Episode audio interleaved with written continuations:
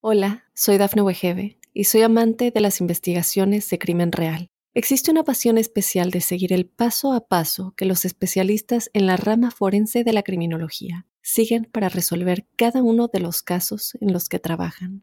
Si tú, como yo, eres una de las personas que encuentran fascinante escuchar este tipo de investigaciones, te invito a escuchar el podcast Trazos Criminales con la experta en perfilación criminal, Laura Quiñones Orquiza, en tu plataforma de audio favorita. Óyenos audio. ¿Existen verdaderos motivos para matar o lo hicieron por placer? Los peores asesinos seriales de la historia regresan. Conoceremos los macabros asesinatos que cometieron, sus deseos más ocultos y las sentencias que recibieron por todo el terror y la sangre que derramaron. Ten cuidado, porque nunca sabes quién será la próxima víctima de estos crímenes de terror. Hola amigos de Crímenes de Terror, les saluda Alfredo Suárez, aunque es una voz muy poco conocida para ustedes. Hoy tengo el privilegio y el placer de haber aceptado la invitación de estos dos personajes que semana tras semana, ya durante 100 capítulos, hoy es su capítulo número 100, los han estado acompañando y que junto a ellos y gracias principalmente a ustedes han realizado de que en estos 99 capítulos se ha posicionado Crímenes de Terror como uno de los podcasts o el podcast más importante dentro de Oyenos Radio, dentro de Mundo Now, con más de 1.5 millones de descargas, de reproducciones y esto se debe muchísimas gracias a todos ustedes que han hecho de Crímenes de Terror su podcast preferido. Hoy es un placer eh, conversar y conocer un poco también para que ustedes eh, conozcan quiénes están detrás de su podcast preferido, como lo son dos grandes periodistas, José Luis Montenegro, mexicano, eh, David Orantes, también mexicano, a quien les damos la más cordial bienvenida y les, les comparto mi agradecimiento por esta invitación y de poder compartir con ustedes y conocer más acerca de su vida y cómo ha sido este trayecto de 99 capítulos de crímenes de terror. Vamos a estar conversando con ellos sobre su trayectoria y también un poco acerca de cuál ha sido, digamos, ese, ese asesino, ese capítulo que, más le, les ha llamado la atención y un poco las anécdotas que existen también detrás de esto. También hay que agradecer y muy importante Ender Arrieta, quien es el editor de este podcast y que también es una parte fundamental en todo este éxito que eh, ha mantenido Crímenes de Terror. Así que, José Luis, David, mis eh, saludos, mis felicitaciones y muchísimas gracias por la invitación. No sé con quién empiezo, con cuál de los dos. Con José Luis. Porque... ¿Lo hacemos por orden de qué? ¿Por, por orden de experiencia o por orden de edad? Por orden de edad ya valió. De las dos, de las dos, de las dos les va a tocar a, a, a mí. David. Pues buenos días, eh, buenas tardes, buenas noches, donde estén escuchando este podcast. Efectivamente llegamos al número 100. Es todo un logro para un podcast de crímenes. Es un podcast que nació por la iniciativa de María Alejandra Bastidas quien ya no está con nosotros, pero a quien queremos y recordamos mucho, una extraordinaria periodista y amiga. Eh, yo me sumé, no sé si te acuerdas, pero yo éramos varios los candidatos que íbamos a estar e hicimos unas pruebas de voz y eh, nos preguntaron que teníamos que hablar sobre crímenes de de, de, serial killers, de asesinos en serie, y venimos varias personas a hacer las pruebas, ¿te acuerdas? Hubo yo recuerdo que yo fui una, yo fui una. Sí, tú también hiciste una prueba. Y, y no sé cómo fue muy bien que decidieron que éramos José Luis y yo, nunca me quedó claro. Este, de haber sabido, yo no vengo porque me cae muy mal José Luis. A mí también me caes muy mal. no, es cierto. Este, no, y bueno, nos escogieron y empezamos a hacer el podcast y ha sido pues desarrollándose poco a poco en una dinámica de conversación donde los dos investigamos cada uno por nuestro lado lo que el asesino en serie del que vamos a hablar. Mucha gente no lo sabe, pero no hay guion. O sea, nosotros, cada uno traemos preparado nuestro, nuestro al detalle lo que investigamos de cada uno de los asesinos en serie. Pero nosotros no nos ponemos de acuerdo antes en lo que vamos a decir, no nos ponemos de acuerdo en el tiempo en el que vamos a hablar, no nos básicamente para darle un poco de frescura como si fuera una conversación entre dos personas que están charlando en una en una en una mesa de un bar o de un café, ¿no? Esa es la idea básicamente, ¿no? Una conversación entre dos personas que son pues más o menos este, con expertise en el tema y, hablan sobre estos asesinos en serie. Cada uno llega con sus propias informaciones de manera paralela y lo, lo, arrojamos en la conversación en el podcast, ¿no? José Luis.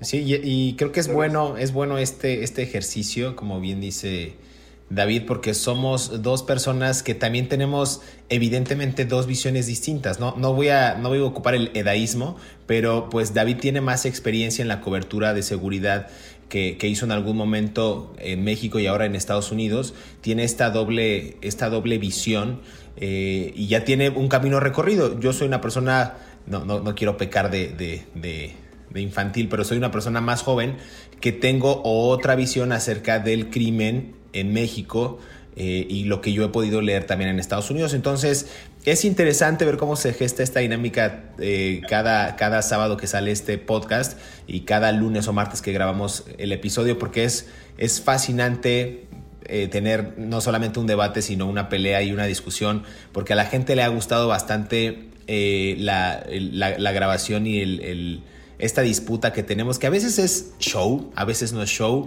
a veces puede que David Orantes amanezca de malas o yo amanezca estresado, y ahí es donde se, crea esta, esta conversación interesante sobre crímenes de terror. Eh, y es bueno, es bueno en, ese, en ese sentido. Hablando un poco acerca del comentario de David, de lo que fue la escogencia de, de, ustedes dos como, como talento para crímenes de terror, Recuerdo yo, y, bien lo decía eh, David, que varias personas hicieron la prueba, hicimos la prueba porque me incluyo, yo fui una de ellas, pero al momento de escuchar las dos voces juntas, al momento de sentir esa, esa empatía, si bien solamente por el show, porque son totalmente eh, distintos en cuanto a personalidades, David y, José Luis, ahí inmediatamente sentimos, digamos, la magia o sentimos esta es la pareja que, necesitamos para, para crímenes de terror, porque te fueron o nos iban las personas que tuvimos en, el casting y, que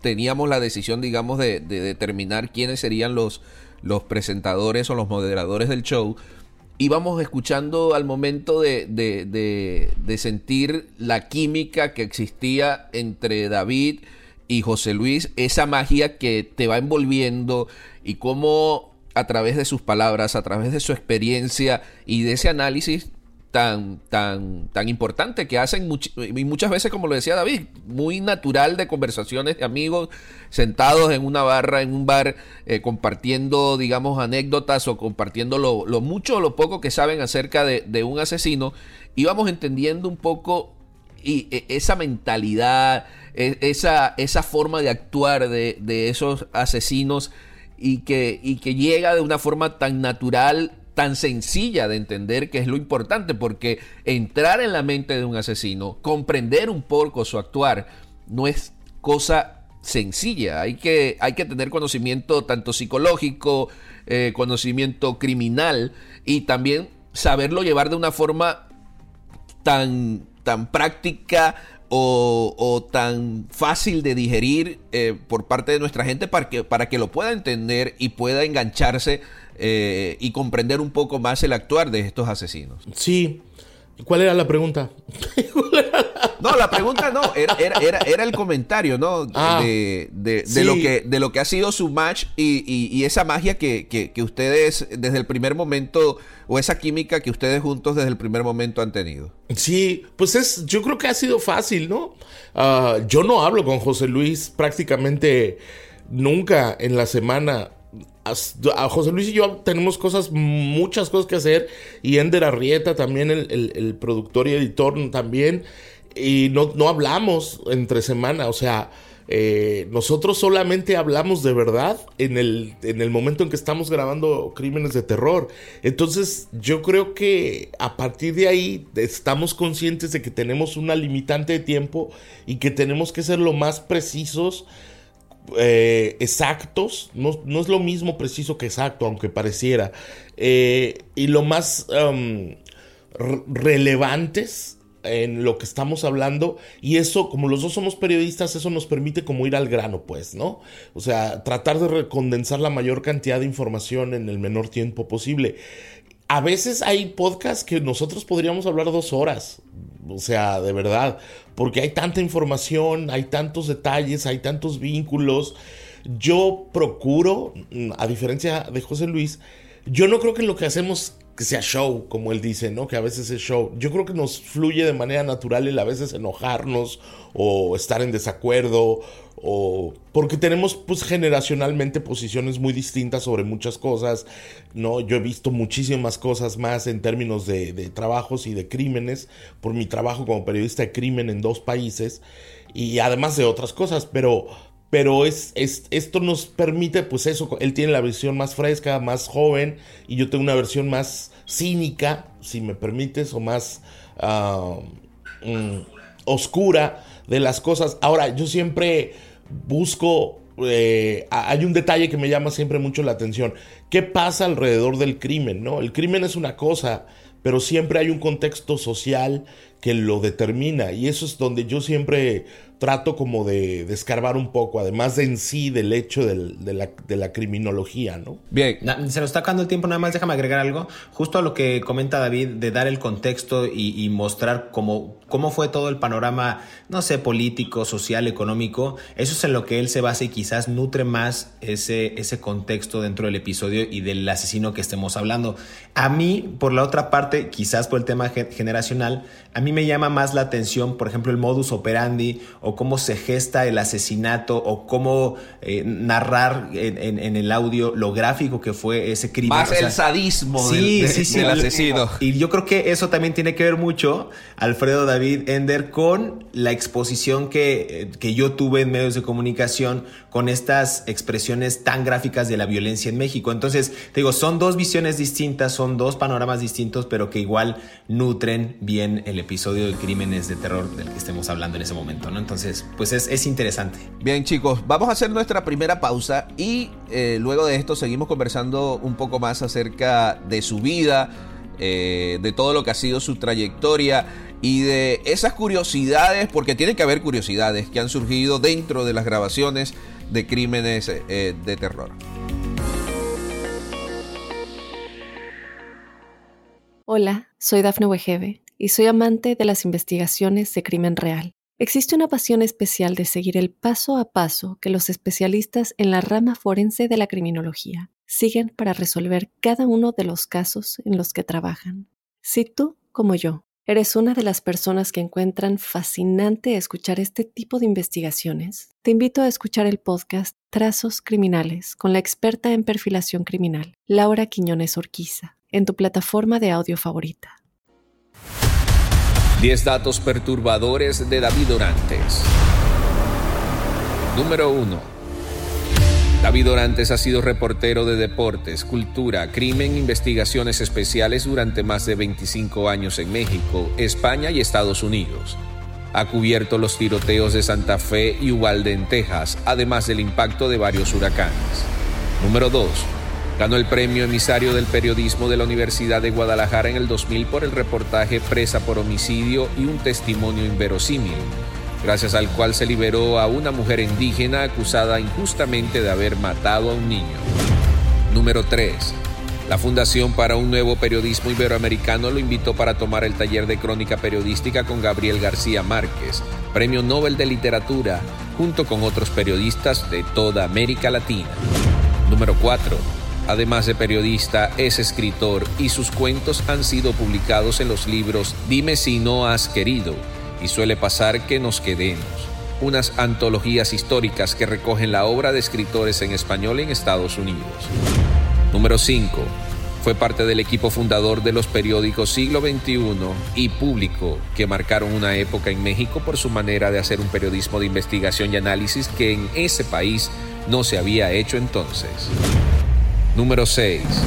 Además del periodismo desempeñó otros oficios como inmigrante en Texas, y uno de los cuales fue como guardia de seguridad para las jóvenes bailarinas de un street club, en donde dice que se hizo de muchas amigas. Número 7. También ha trabajado en la estación de radio Universidad de Guadalajara, Promomedios Radio en México y en el periódico Houston Crónica y Mundo Now en Estados Unidos, entre otros. Número 8. Como periodista de música ha entrevistado a grandes cantantes y compositores como Rafael, Juan Luis Guerra, Julio Iglesias, Juanes, Carlos Santana, Alejandro Fernández, The Mavericks, Deja Van, Molotov, siempre con un estilo crítico y analítico. Número 9. Además, como periodista de literatura, también he entrevistado a Carlos Fuentes, Fernando del Paso, Juan José Orriola, Luis Sepúlveda, Augusto Monterroso, Paco Ignacio Taibo II, Nélida Piñón y Bruno Arpaya, entre muchos otros. Número 10. Su gran pasión son las motocicletas, el básquetbol, fútbol, béisbol y los tacos de carnitas con cervezas. En sus ratos libres escribe haikus, sonetos, toca la guitarra, y está aprendiendo música de la Edad Media tocando la zanfoña.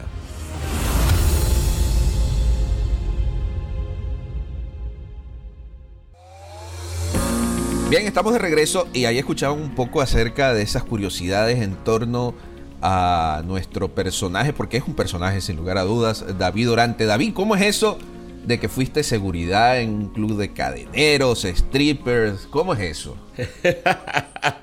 Sí, pues bueno, cuando uno está, uno estaba en la universidad, tuve que hacer muchos trabajos, ¿no? Yo estudiaba en la Texas Southern University en Houston y entre uno de los múltiples trabajos que hice fue trabajé en un strip club, ¿no? Este, no voy a dar más detalles de en dónde ni cuándo, pero trabajaba ahí de security, ¿no? De las muchachas y bueno, pues hay que ganarse el pan, ¿no? Sí. Este, eh, también fui repartidor de pizzas. También fui. ¿Qué más? También fui valet parking, estacionaba coches en el, en el uh, Houston Grand Opera. Uh, también fui mesero, como muchos inmigrantes mexicanos. ¿no? Uh, también fui. ¿Qué más? Pues un montón de cosas. Bartender, trabajé de cantinero en un bar. Eh, pues para, irme pagando los estudios ahí en la TSU y al mismo tiempo yo ya tenía una experiencia como periodista en México, eh, pero aquí no me daban trabajo todavía en ese tiempo como periodista y, yo al mismo tiempo que iba a la universidad en la mañana, todas las tardes y en las noches, eh, me dedicaba a estacionar coches, repartir pizzas, trabajar en este club de, muchachas que bailan, uh, mm, estacionar coches en la ópera, en el World Theater. Y bueno, aprendes otra dinámica de la, de la comunidad inmigrante, ¿no? O sea, mucha gente cuando te dice, bueno, sí, eres periodista en Estados Unidos, bueno, pero no fue un camino fácil, pues, ¿no? No, fue como, como que llegué y aquí estoy yo por mi linda cara, vengo de México y he hecho muchos periodistas, y vengo de México y de Europa y he trabajado allá y he hecho, he sido coberturas internacionales y les valía un cacahuate a muchos periódicos, ¿no? O a muchas estaciones de, televisión. Entonces, uno tiene que recorrer el camino del esfuerzo, ¿no? Que siempre es muy bueno, ¿no? Y, y, sí, a mí yo no me ni me arrepiento ni me da vergüenza, ¿no? Mucha gente, mucha gente piensa que, que esos trabajos de servidumbre, como yo le digo, porque está sirviendo a otras personas, pues siempre son como de lo más bajo, pues, ¿no? Pero yo creo que, que siempre, ah, también fui aseador, también limpié casas y oficinas cuando estaba en la universidad, también, o sea, era como custodia, ¿no? Eh, y bueno, pues ya, es eso, o sea, no, no tengo más que decir, ¿no? No es solo que haya hecho eso, sí, fue uno de los trabajos que hice, pero hice muchos más y te permite conocer, como siempre, muchas de las dinámicas en las que trabajamos y vivimos la comunidad inmigrante en los Estados Unidos, aunque bueno, yo he vivido en los Estados Unidos en dos periodos largos de mi vida y, y, luego en México también muchos años y en Europa. Entonces, este, también fui periodista en México, ¿no? Pero bueno, este, y, y aunque no lo creas, gracias a esos trabajos, ahora, bueno, tengo una gran red de gente que me ayuda y me informa sobre muchas cosas que suceden en la comunidad hispana, ¿no? De Houston, ¿no? Eso ha sido lo, Básicamente. lo, importante. Eh, José Luis, ¿qué, tan difícil ha sido para ti eh, trabajar con, David, ¿no? Eh, David tiene una personalidad nada sencilla para, para que vayan conociendo un poco más, aunque ustedes se han tenido que dar cuenta a través de los podcasts. Hay algo que me, que, me llama muchísimo la atención, ¿no? Un, capítulo que me llamó muchísimo la atención. José Luis, de muy buena manera, le da aquella bienvenida efusiva y eso era loas y vítores a la trayectoria y a la persona de David Orantes diciéndole ahora les presento a mi cuate, a mi gran amigo, a el mejor periodista del mundo con quien comparto chelas, comparto esto y, y David muy serio antes de darle pie a su opinión, dice, bueno, ya vamos a crear las cosas, primero y principal, yo no soy ni tu amigo, no soy tu cuate, yo no soy, me tomo chelas contigo, ni me las pienso tomar. Así que vamos al grano. ¿Qué, qué, tan difícil es esa relación con, David? Mira, la verdad es que tengo, tengo un, este, un gusto culposo por la, la relación porque, híjole, él piensa que siendo como pues como rude, ¿no? Como agresivo, como osco, como tosco, eh, me, va a generar mi intimidación y la verdad es que no, yo, yo creo que yo me identifico mucho con su humor, un humor muy ácido, muy, muy oscuro, muy, muy, o sea, muy, muy fuerte, porque yo en la vida diaria soy así, soy hiper sarcástico, soy muy burlón, inclusive suelo ser muy hiriente con, con la gente que, que es muy cercana a mí, ¿no? Y ya me conocen. Entonces me da mucha risa porque a veces me veo reflejado en las, en las palabras o en las acciones que él dice. E inclusive también pienso que cuando, no, no voy a entrar en, en, esta, en esta discusión, pero siento que más adelante yo puedo ser como él. Ahora sí que cuando sea grande puedo ser como él en humor. Espero que no, pero ha sido interesante porque aparte de mis trabajos anteriores siempre he lidiado con gente mucho mayor. Empecé desde muy pequeño en, el, en, el, periodismo cuando yo tenía 18, 19 años y siempre he estado rodeado de gente que me lleva 20 o 30 y de los cuales aprendo bastante. Entonces ha sido una experiencia grata, han sido momentos interesantes. La gente en redes sociales e inclusive en sus redes sociales de, David le ponen ya no seas tan duro con José Luis o déjalo hablar o no lo ofendas o, o pobre, pobre muchacho, ¿qué estará pensando? Eh, en fin, pero es parte de la dinámica y es, y es fascinante tener una conversación siempre con alguien que, que tiene más experiencia podemos decir que David es un loxo, pero a la inversa. O sea, no es cariñoso de entrada, sino que en el fondo, muy en fondo, sí te tiene una empatía, sí siente una empatía hacia ti. Yo espero que sí. no, a ver, después de que masacraron mi reputación los dos, este, no, yo, yo, a ver, yo soy empático, soy muy empático. Lo que pasa es que no soy fácil. Además, ¿quién? Hay un, hay un concepto malentendido del, del, eh, de, los tiempos modernos de que todos tenemos que ser amiguitos, ¿no? Y de que todos nos tenemos que dar abracitos, ¿no? En cuando nos conocemos con cualquiera y todos nos tenemos que sonreír unos a los otros just because, ¿no? Y yo digo que no es así, ¿no? Yo ya tengo mis amigos completos, ¿no? O sea, mi equipo de fútbol ya está completo, ¿no?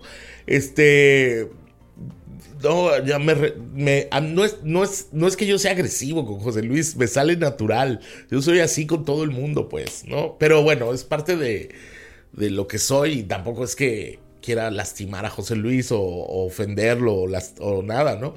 Y cuando me dicen que soy esto, lo otro, pues yo, está bien, ¿no? Es en la... A ver, ningún conocimiento del ser humano está fincado más que por la propia percepción. O sea, todo lo que tú conoces de otras cosas, lo conoces a partir de tu propia percepción, ¿no? Entonces, hay gente que para la que, para la que soy muy, como sea, pues, ¿no? O sea, completamente diferente a lo que ustedes acaban de decir, pero otras no. Entonces está bien, así es la vida, ¿no? Además, yo soy de un carácter muy fuerte porque pues he sido periodista de crimen en dos países y todos los días tengo que lidiar con información sobre muertes y sobre asesinatos, violaciones, robos, violencia. y, llega un punto en que se te endurece el corazón, me imagino, ¿no? Aunque yo tengo mis momentos también de bulto. Además, yo admiro a José Luis, ¿no? Yo admiro mucho a José Luis por lo que hace y los, los videos que hace y la gente que entrevista. Eh, ¿No? O sea, pero digo, amigos no somos. Eh, eh, David, ya, ya son 100 capítulos. De estos 100 episodios de Crímenes de Terror, digamos, ¿cuál ha sido ese, ese personaje o ese asesino que, que, digamos, no digamos tu preferido, ¿no? Porque no es, pero el que más te ha impactado en estos 99, eh, en estos 100 episodios? Sí, ah, a mí todas las, las, asesinas en serie mujeres me impresionan mucho.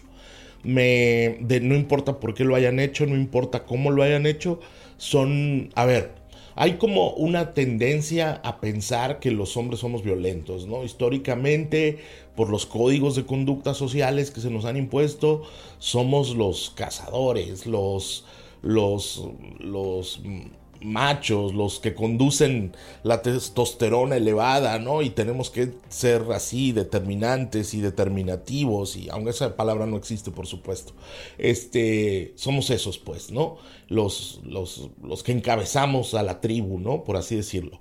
Y las mujeres tienen un rol o han tenido un rol secundario, ¿no? Supuestamente, ¿no? Que no lo tienen, estoy diciendo que históricamente es lo que se ha impuesto, no, no se malentienda. Entonces las mujeres no tienen históricamente el mismo nivel supuestamente de violencia que los hombres, ¿no? Supuestamente, ¿no? Eh, porque pues son mujeres, es, un convencionalismo, ¿no? Incluso el FBI tiene estudios donde dice que la mayoría de los asesinos en serie son hombres blancos entre 40 y 50 años, ¿no? Mm, y si, si, quieren saber por qué, pues vayan ustedes y pregúntenle al FBI, es lo que ellos dicen. Entonces, a mí, todas las mujeres que matan y que se convierten en asesinas en serie me llaman muchísimo la atención. ¿no? Son historias que a mí me conmueven mucho. Por ejemplo, Sharon King, la pistolera, que tenía una historia tan extraordinaria, creo que es, mm, es el capítulo 88 y el 89. Tenía una, tenía una historia tan extraordinaria que hicimos dos capítulos de crímenes de terror con esa mujer. Esa mujer era práctica. No entiendo cómo la vida de esa mujer no la han llevado a una película, ¿no? A Hollywood que le gusta tanto hacer este, películas heroicas de villanos, ¿no? Este, no entiendo cómo no la han llevado al cine esta mujer. Para empezar, está desaparecida. Se escapó de una cárcel de la Ciudad de México en los años 60, si mal no recuerdo, y nunca se le ha vuelto a ver. ¿no? Sobornó a las guardias y nunca se le ha vuelto a ver. Y después de eso mató un hombre en la Ciudad de México, mató otro en Texas, mató otro no sé dónde más. Es, ella es la que más me ha impresionado porque es una era prácticamente como una bandolera del medio oeste, ¿no? O sea, como estos, estos westerns de los años de 1800 y tantos que contaban estas historias de, la conquista de los Estados Unidos, donde había pueblos y todo se resolvía a balazos, pues prácticamente eso era Sharon King, ¿no? Pero en el siglo XX. Y ella, ella, y también por otras razones, eh, Warnos, creo que se llamaba, la, aquella mujer que, era, que le hicieron una película, aquella mujer que era una prostituta y que mataba hombres, este, eh, ella también, Elizabeth Warnos creo que se llamaba, ella también me, ha impresionado mucho, son las que más me han impresionado. Bien. Bueno, muchísimas gracias David. Vamos, eh, ahora le toca el turno a José Luis Montenegro y vamos a escuchar un poco acerca de esas curiosidades que ustedes no sabían de José Luis Montenegro. Ya venimos. Hola, soy Dafne Wegebe y soy amante de las investigaciones de crimen real. Existe una pasión especial de seguir el paso a paso que los especialistas en la rama forense de la criminología siguen para resolver cada uno de los casos en los que trabajan. Si tú, como yo, eres una de las personas que encuentran fascinante escuchar este tipo de investigaciones, te invito a escuchar el podcast Trazos Criminales con la experta en perfilación criminal, Laura Quiñones Orquiza, en tu plataforma de audio favorita. 10 datos perturbadores de José Luis Montenegro.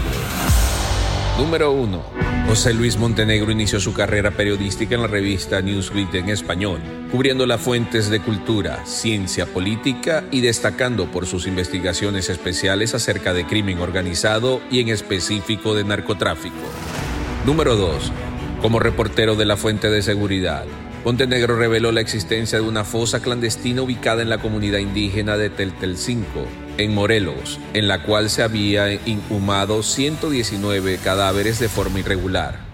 También destapó casos de corrupción en el mismo estado durante la gestión del mandatario Graco Ramírez durante el 2012 y hasta el 2018, y abordó por primera vez el término pornografía sádica en casos de feminicidio en Ciudad Juárez de la mano del Centro de Investigaciones y Estudios Superiores de Antropología Social en Ciudad Juárez, Chihuahua.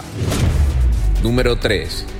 José Luis Montenegro también laboró en la cadena de televisión rusa RT en español, las cadenas Telemundo y Univisión y el diario británico The Guardian, donde publicó una entrevista exclusiva en primera plana y a nivel mundial con Rosa Isela Guzmán, la hija mayor del Chapo, quien detalló cómo su padre sobornó al gobierno del entonces presidente Enrique Peña Nieto a través de una serie de cheques.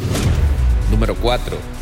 Como reportero de la Fuente de Cultura, tuvo la oportunidad de entrevistar a escritores prolíficos como Elena Ponotio Huasca, Juan Villoro, José Emilio Pacheco, Lidia Cacho, Enrique Kraus, por mencionar algunos. Número 5. En el 2015 publicó su primer libro titulado Narco Juniors, los herederos del poder criminal bajo el sello de Penguin Random House Grupo Editorial, en el que incluye conversaciones inéditas con los hijos de grandes capos de la droga como Damaso López Serrano, el mini licenciado, y María Luisa Torres Urrea, la emperatriz del virus. Número 6. Entre los pasatiempos favoritos de Montenegro se encuentra el baloncesto, billar, el boliche y por supuesto el gimnasio y la bicicleta de montaña. Número 7. Cuando era más joven, Montenegro trabajó como operador de un establecimiento de videojuegos en la Ciudad de México, aunque su pasión por el café provocó que aplicara a una vacante de barista en un local comercial, pero no resultó seleccionado. Número 8. Desde hace casi dos años Montenegro es copresentador del podcast Crímenes de Terror, el cual cumple su capítulo número 100, además de ser el conductor del podcast Mundo Narco de la mano del escritor y periodista mexicano Jesús Lemus Barajas, un experto en investigación de crimen organizado, ambos productos de Óyenos Audio y Mundo Now. Número 9. Hace unas cuantas semanas Montenegro entrevistó a la ex líder del narcotráfico Sandra Ávila Beltrán, mejor conocida como la Reina del Pacífico, quien contó detalles íntimos de su vida y desveló el modus operandi del cartel de Sinaloa y su relación con el gobierno de México. La entrevista está disponible en su canal de YouTube. Número 10. Actualmente José Luis Montenegro se está trabajando en su segundo libro que será publicado presumiblemente a finales del 2023 y principios del 2024 acerca de la vida de los hijos del Chapo Guzmán, un trabajo que promete ser un hito en las investigaciones de narcotráfico en México.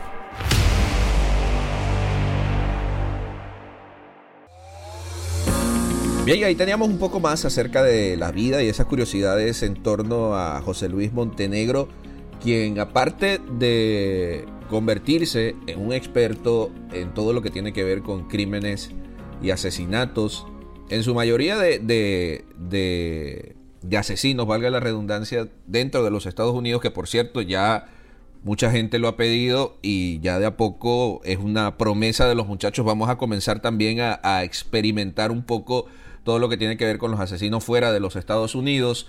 Eh, David, eh, José Luis también es un experto en todo lo que tiene que ver el, mundo narco. Es más, lleva otro podcast eh, dentro de, de Radio que se llama así, Mundo Narcos, que trata de la vida de esos criminales del mundo del crimen organizado.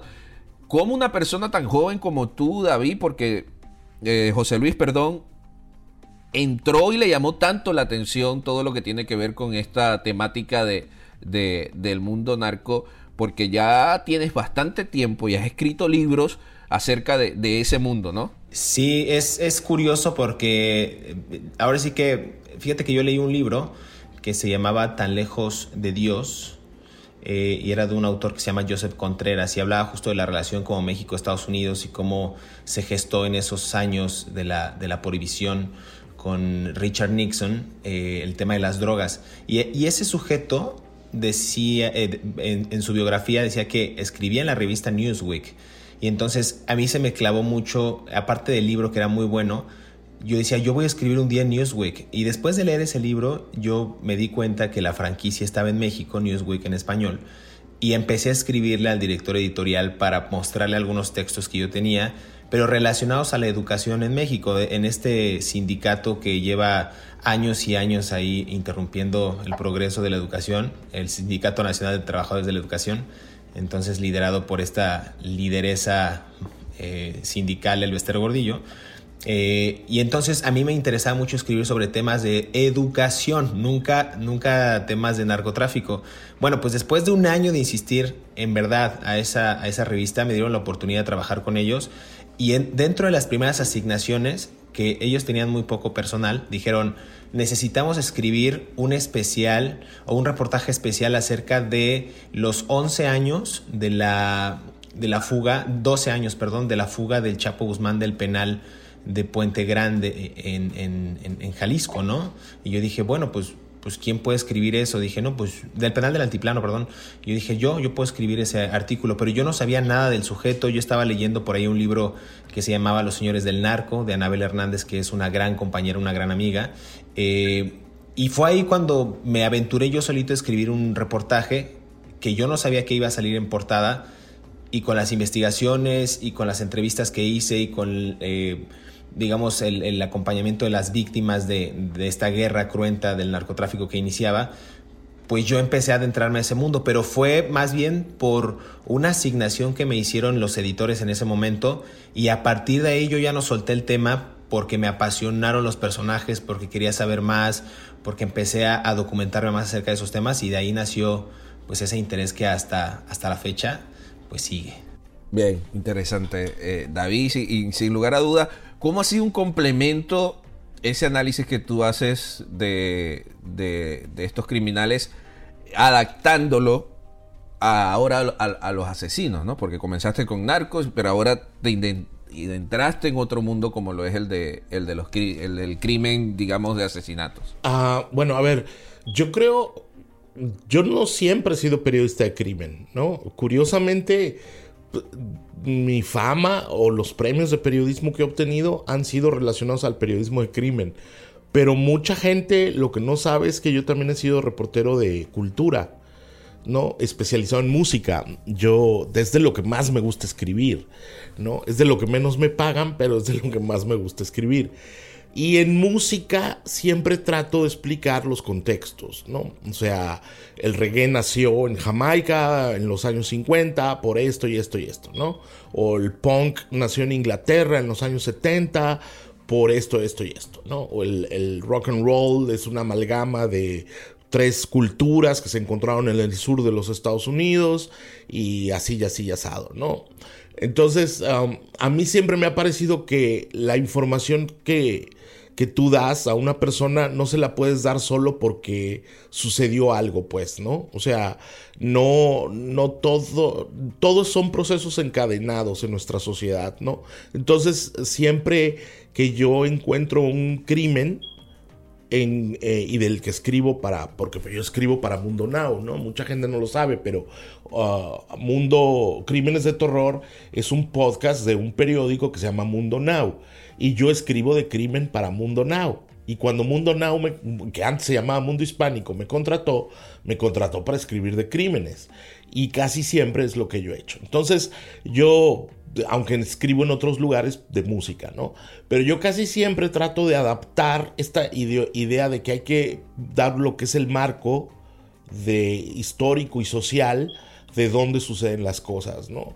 Entonces, y cómo suceden las cosas. Entonces, a mí me parece que el periodismo es el periodismo sin, independencia del género que practiques, o sea, o de la fuente de información que practiques. Entonces, puede ser de política, puede ser de fútbol, puede ser de lo que sea, pero todo tiene contextos.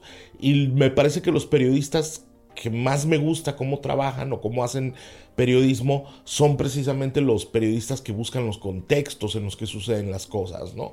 Entonces, los crímenes de terror de los asesinos en serie tienen contextos, ¿no? O sea, eso es lo que yo trato de hacer, pues, cuando hablo de crímenes de terror. A mí sí me interesa el, el tema de cómo mató fulano a sutano, ¿no?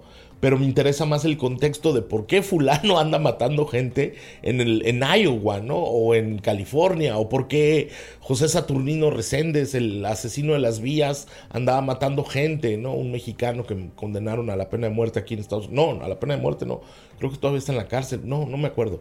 Este, bueno, eso es lo que a mí me interesa, la concatenación de un hecho simple con su contexto histórico en un contexto que explique por qué suceden las cosas. David, cuéntanos un poco acerca de tu relación amor y odio con la tecnología. No. no. A nadie le importan mis problemas con las malditas computadoras que se deben de... O sea, no. Muchachos, eh, ustedes se imaginaban, ustedes se imaginaban el éxito que iba a tener Crímenes de Terror. La verdad, no. La verdad es que eh, al principio yo sí fui muy escéptico porque, a ver, esto nació hace casi dos años, estábamos hablando de en la pandemia, o sea, en los años más álgidos de la pandemia.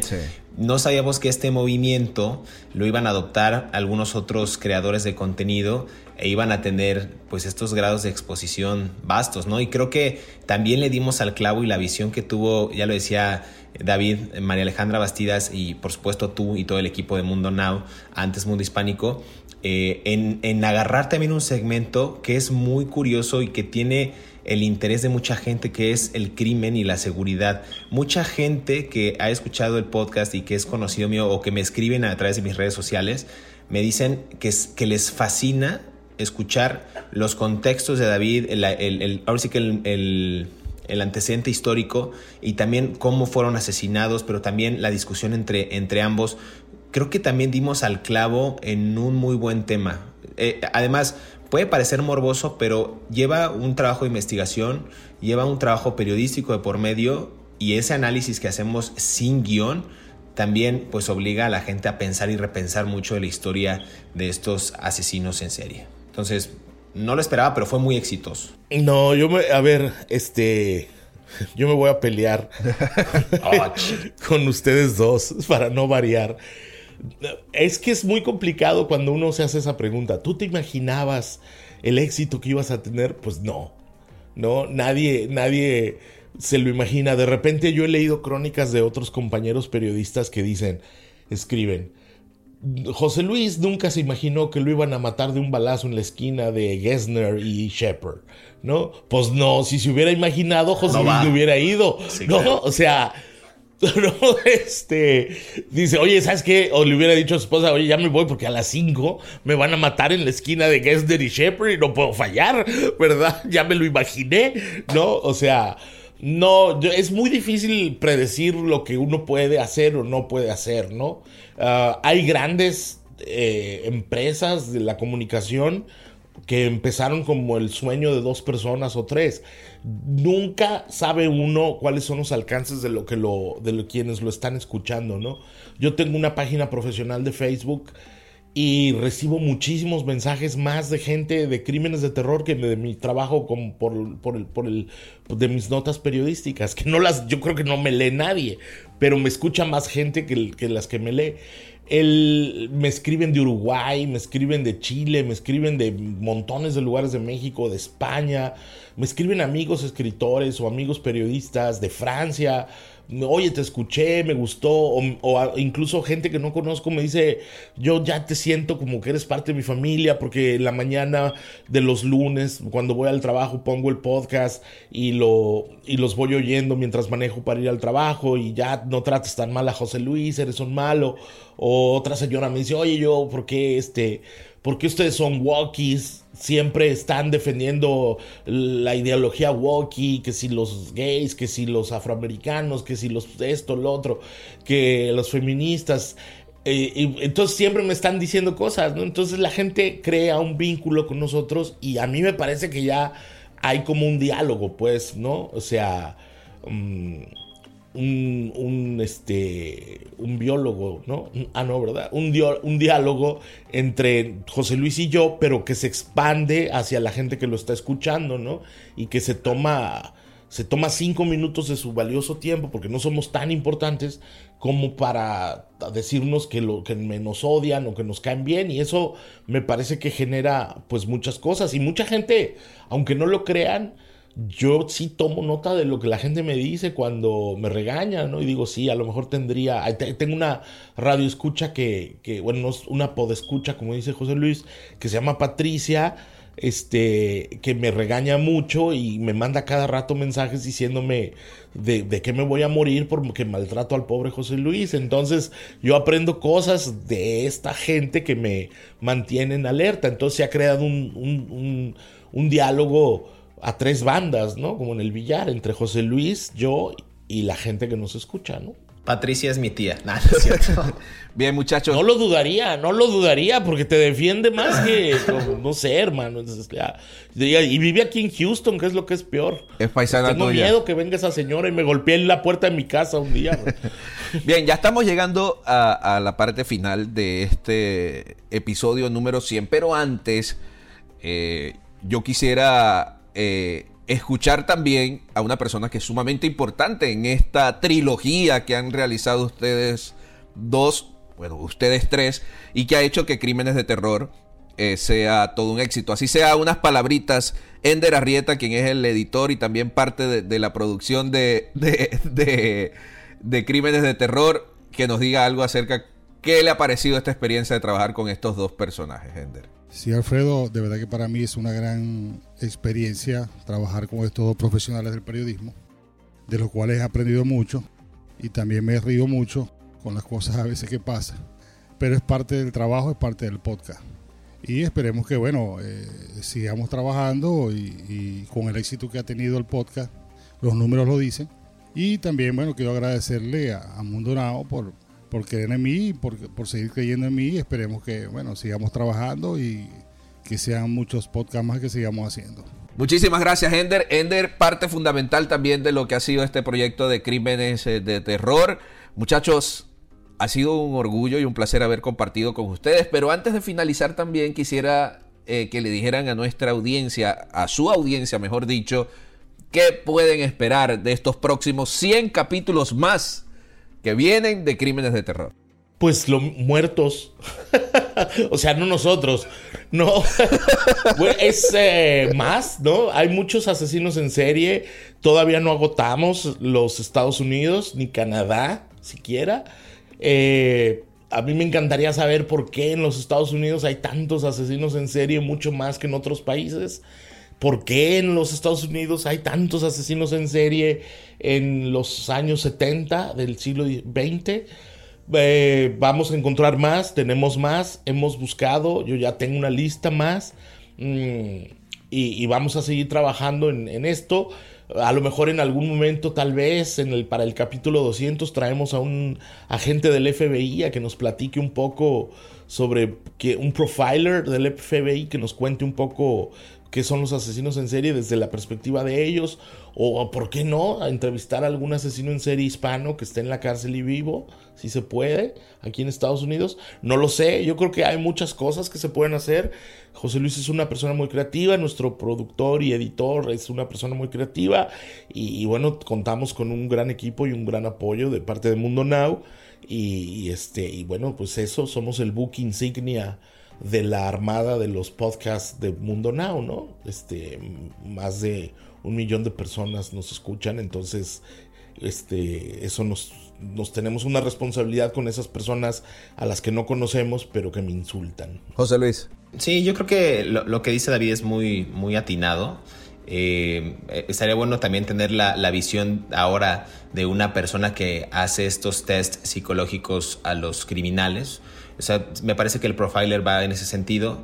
Eh, igual analizar más a detalle eh, con quizás dos o tres invitados más o, e inclusive eh, tener la presencia de alguno de nuestros fans, de alguno de nuestros escuchas que pudiera compartir. Dice David que no, que es un horror con sus gestos, pero a mí me gustaría saber también ellos qué opinan e inclusive que pudieran dar su visión acerca de alguno, si es que lo, lo, estudian previamente con, con, un acuerdo. No sé, se me ocurren varias cosas, pero creo que ellos son los que han formado este podcast y los que han logrado que nosotros nos posicionemos en las plataformas eh, y estaría bueno que, que, también pudiéramos compartir o inclusive una sesión de preguntas y respuestas acerca de, de cuál es el asesino eh, que tú consideras más sanguinario o cuál fue el que más te impactó o por qué las mujeres también se involucran en estos crímenes, en fin, no sé, hay muchas, muchas vertientes y hay muchos recursos todavía por agotar, pero pues esperen otros 100, 200, 300 episodios de crímenes de terror, obviamente con las discusiones y con los humores de, de, cada quien, de cada cual.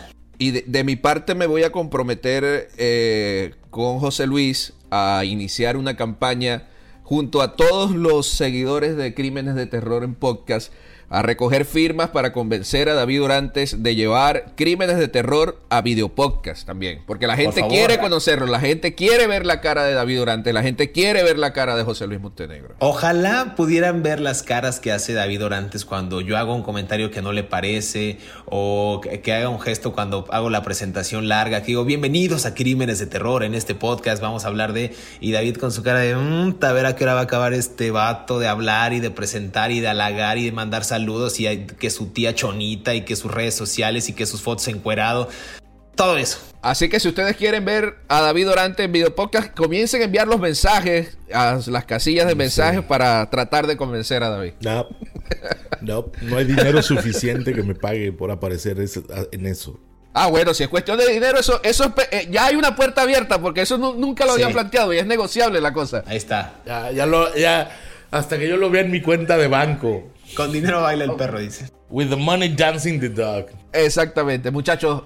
Ha sido un placer para mí haber compartido con ustedes y un orgullo hacer, haber sido invitado en este capítulo número 100 de Crímenes de Terror. Yo dejo a ustedes para que se despidan de su audiencia, ustedes dos. Ah, muchas gracias a todos los que nos han escuchado estos 100 podcasts, al millón y medio de personas que me insultan y se enojan conmigo y que defienden al vulnerable y suavecito de José Luis. Muchas gracias. Seguiremos aquí hablando de crímenes de terror. Vulnerable, suavecito y guapo de José Luis te faltó. Muchas gracias a todos los que nos han escuchado en estos 100 episodios de Crímenes de Terror. La verdad es que ha sido un placer eh, haber eh, pues llegado hasta este número en Spotify, en, iHeartRadio, en Amazon Music, en Apple Podcast. Por favor, no, no, no, olviden de, seguir eh, recomendándonos con sus familiares, con sus amigos y de reproducir estos episodios que les gustan. Ah, hemos hablado de Jeffrey Dahmer, de John Wayne Gacy, de Joe Metheny, de Aileen Wuornos, de un buen de personajes que si bien algunos ya tienen series y en, Netflix o libros o lo que sea, nosotros le damos justo ese tratamiento especial y nos enfocamos cada quien en su visión particular en detallar todos estos crímenes de terror. En verdad, gracias por sus comentarios en mis redes sociales. Síganos también en nuestras cuentas personales. Eh, a mí me encuentran como Montenegro J. Luis en todas las redes. Y pues nada, ahí está el comercial. A todos ustedes también muchísimas gracias por haber compartido con nosotros este episodio número 100 de Crímenes de Terror.